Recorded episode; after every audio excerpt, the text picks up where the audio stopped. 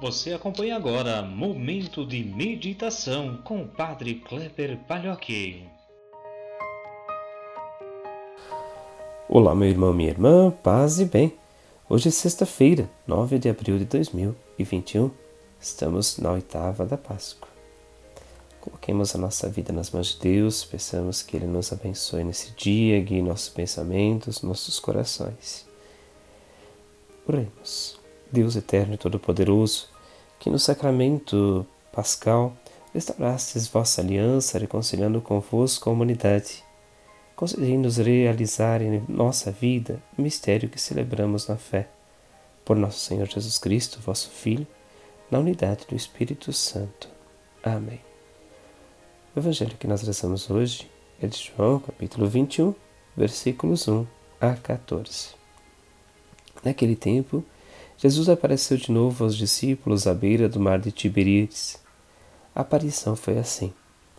Estavam juntos Simão Pedro, Tomé, chamado Dídimo, Natanael de Caná da Galileia, os filhos de Zebedeu e outros dois discípulos de Jesus. Simão Pedro disse a eles: Eu vou pescar. Eles disseram também: Vamos contigo. Saíram e entraram na barca, mas não pescaram nada naquela noite. Já tinha amanhecido Jesus estava de pé na margem. Mas os discípulos não sabiam que era Jesus. Então Jesus disse: Moços, tendes alguma coisa para comer? Responderam: Não. Jesus disse-lhes: Lançai a rede à direita da barca e achareis. Lançaram, lançaram, pois, a rede e não conseguiam puxar para fora por causa da quantidade de peixes. Então o discípulo a quem Jesus amava disse a Pedro: é o Senhor. Simão Pedro, ouvindo dizer que era o Senhor, vestiu sua roupa, pois estava nu e atirou-se ao mar. Os outros discípulos vieram com a barca arrastando a rede com os peixes. Na verdade, não estavam muito longe da terra, mas somente cerca de cem metros.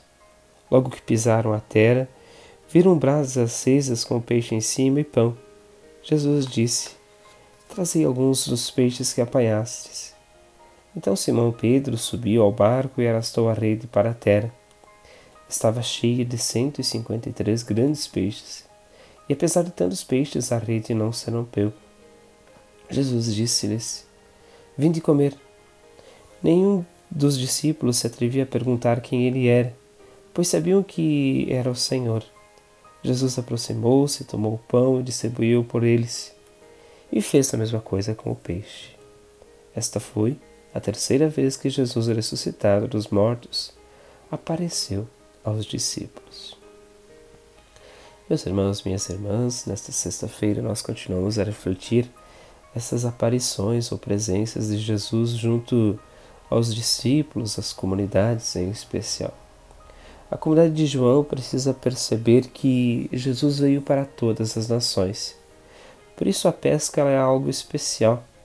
153 grandes peixes significam, na verdade, a totalidade da população que se tinha, no sentido de povoados, de grupos de pessoas. É, seriam 153 grandes nações, ou etnias, culturas, que se conheciam então até então. É importante perceber então que o Evangelho vai nos apontando para uma experiência de um Cristo que veio para todos, não somente para o povo de Jerusalém, não somente para os judeus, mas para todos. É necessário pescar. É necessário chegar a todos os cantos do mundo, evangelizar, levar o rosto de Jesus, torná-lo conhecido. Uma das coisas que é importante também lembrar, o Evangelho vai nos chamando a atenção, é que a fé em Jesus ela exige uma partilha.